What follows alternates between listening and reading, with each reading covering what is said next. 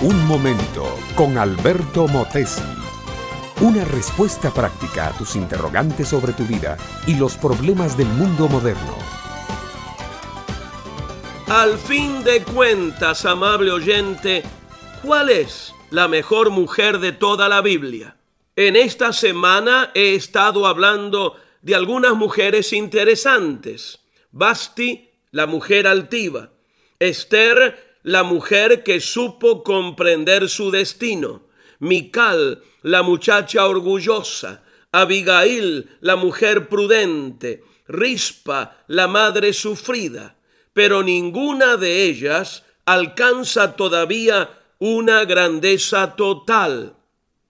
Hay otras mujeres de la Biblia que son aún más famosas. Eva, la primera mujer, Sara, la esposa de Abraham, Raquel, la mujer amada de Jacob, Ana, la madre de Samuel, Ruth, la joven moabita. Pero estas mujeres, con ser tan famosas, todavía no llegan a un alto grado de excelencia.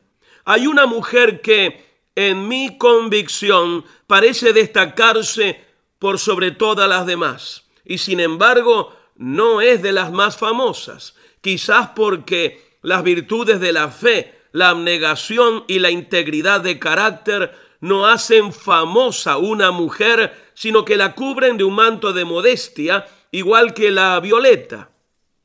Esta mujer se llama Priscila.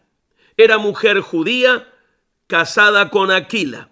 Ambos vivían en Roma, pero cuando Claudio, el emperador, ordenó que todos los judíos salieran de Roma, Priscila y Aquila se trasladaron a Corinto en la península griega. En Corinto ellos trabaron conocimiento con el apóstol Pablo. Como todos ellos trabajaban en el mismo oficio, esto es, hacer carpas de lona, se hicieron muy amigos.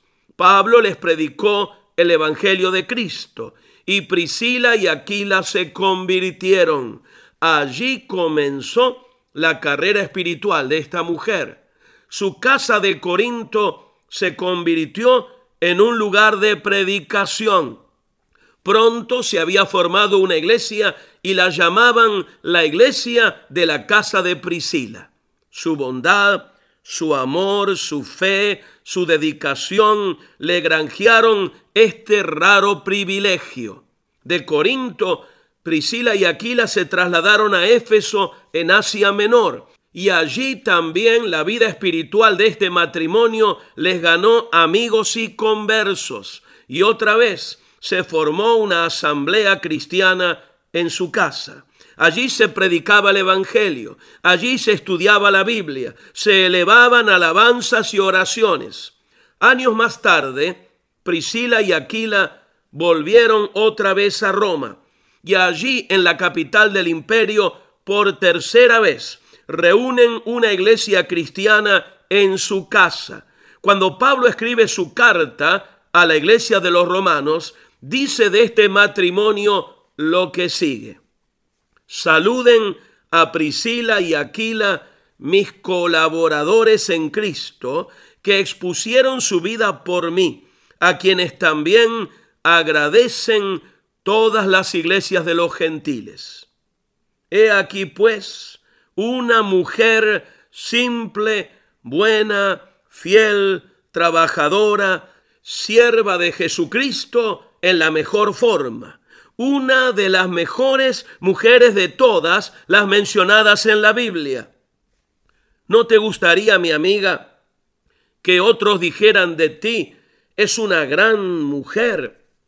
O de ti, mi amigo, un gran hombre. La forma de lograrlo es amando y sirviendo a Cristo con todo tu corazón. Este fue Un Momento con Alberto Motesi. Escúchanos nuevamente por esta misma emisora. Puedo continuar bendiciendo tu vida. Busca mi página oficial facebook.com barra Alberto Motesi.